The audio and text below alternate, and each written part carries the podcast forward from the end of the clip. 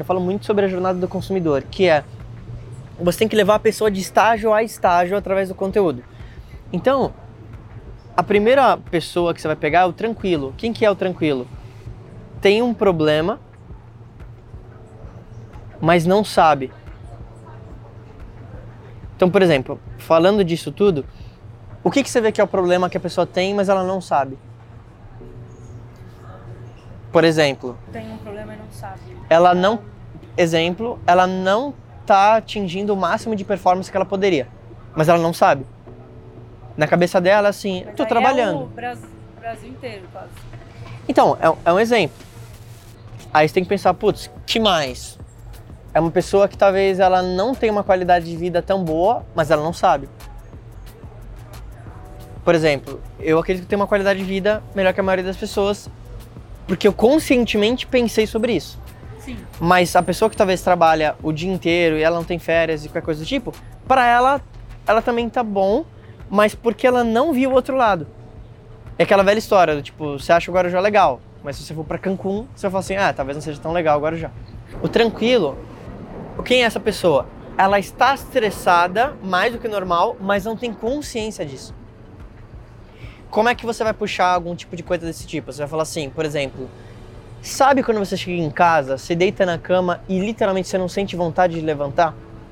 Isso pode significar que o seu nível de estresse está muito alto. Inclusive eu já passei por isso. Aí a pessoa. Mas entende? Olha a linguagem. Quando você fala isso, ela tá assim, ué, será que eu estou estressado? Detectar esses, essas situações, né?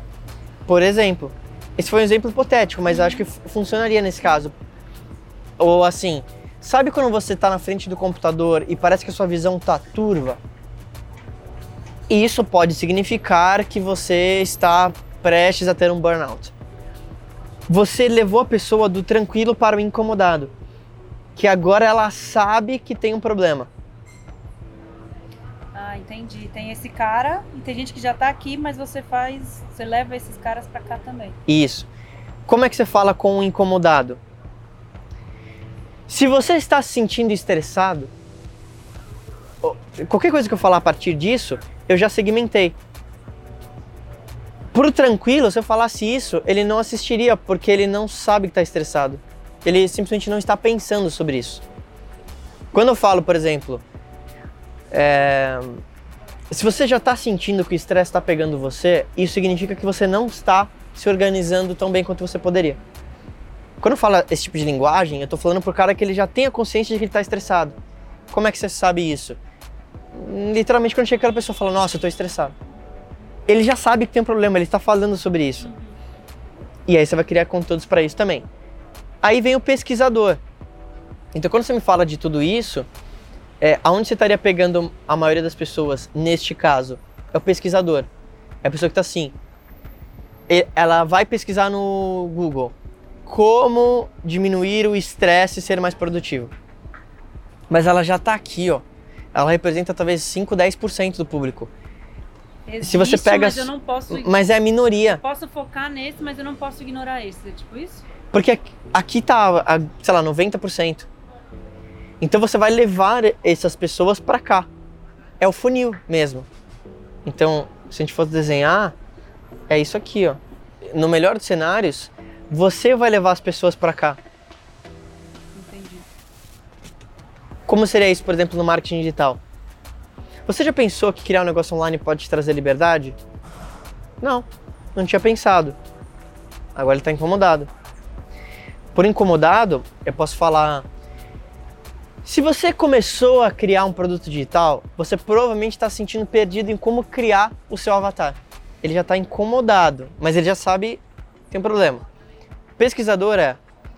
Se você está pesquisando como criar o seu avatar e criar um produto digital, deixa eu te dar umas dicas. Ele já está pesquisando. Mas em, em, qualquer mercado, é sempre a minoria. Ah, posso pegar aqui direto? E você vai. Mas quando você vai aqui, agora você tem um potencial de milhões de pessoas que você vai levando aqui ao invés de talvez uma micro porcentagem. Porque todo mundo pode estar aqui.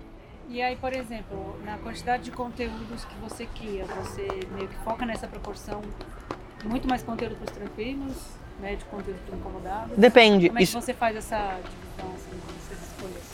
Eu não, eu não foco em porcentagem. Hoje, o que, que eu faço? Eu crio muito conteúdo para o pesquisador. Por quê? Porque eu decidi abrir mão disso aqui em termos de visualizações maior, mas porque isso me dá mais autoridade. Por que, que eu fiz isso? Porque eu não preciso monetizar isso. Essa é a diferença. Eu tenho outras coisas em paralelo. Mas eu tenho conteúdo para cá também. Então, por exemplo, conteúdo tranquilo. Como começar no marketing digital. Conteúdo para incomodado, como achar o seu avatar. Conteúdo para pesquisador. Então, ferramentas para marketing digital. Então meio que sempre cai aqui, de alguma forma. Então isso é legal. Aí como que você vai estruturar a palestra? Da mesma forma. Mas aí você acha que trabalha em palestra ou trabalha em curso? Fazendo pra, pra câmera, assim, e vendo o curso? Não dá pra fazer os dois. Mas se você começar com palestra, vai ser mais fácil vender o curso depois. Se você já tiver essa demanda. E aí você pode estruturar isso dentro da palestra. Como que eu começo a minha?